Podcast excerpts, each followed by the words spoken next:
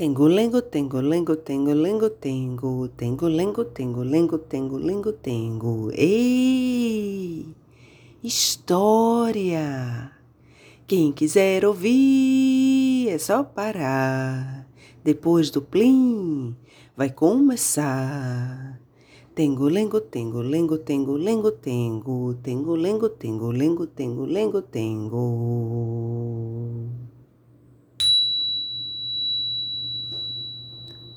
Uma vez, quando eu era adolescente, meu pai e eu estávamos na fila para comprar ingressos para o circo. Finalmente, havia apenas uma família entre nós e o balcão dos ingressos. E esta família causou uma grande impressão em mim.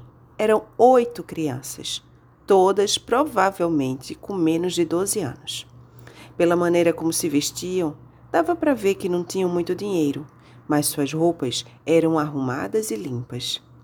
As crianças eram bem, compor bem comportadas, todas em fila, duas a duas, atrás dos pais, de mãos dadas.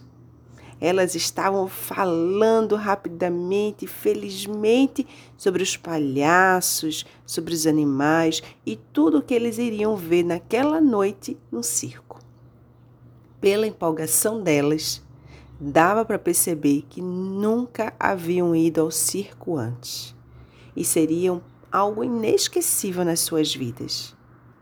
O pai e a mãe estavam à frente da matilha, tão orgulhosos como poderiam estar.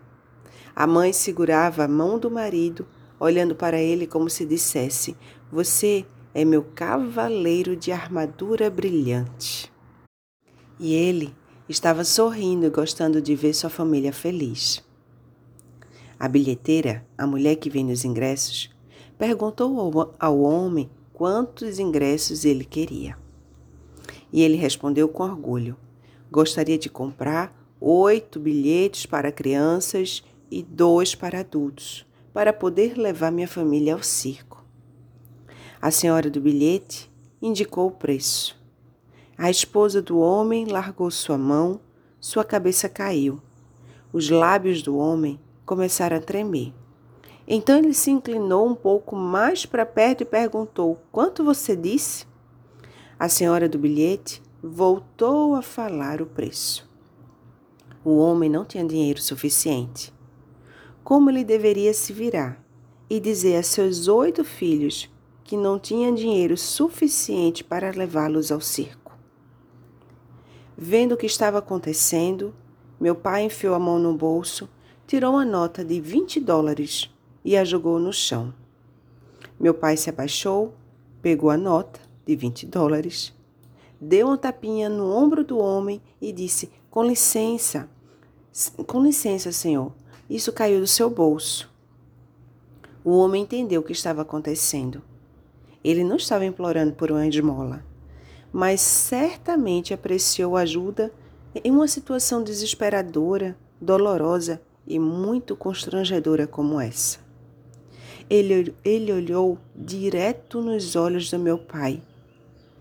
Pegou a mão dele entre as suas, apertou com força a mão e a nota de 20 reais, e com o lábio tremendo e uma lágrima escorrendo pelo rosto, ele respondeu: Obrigado.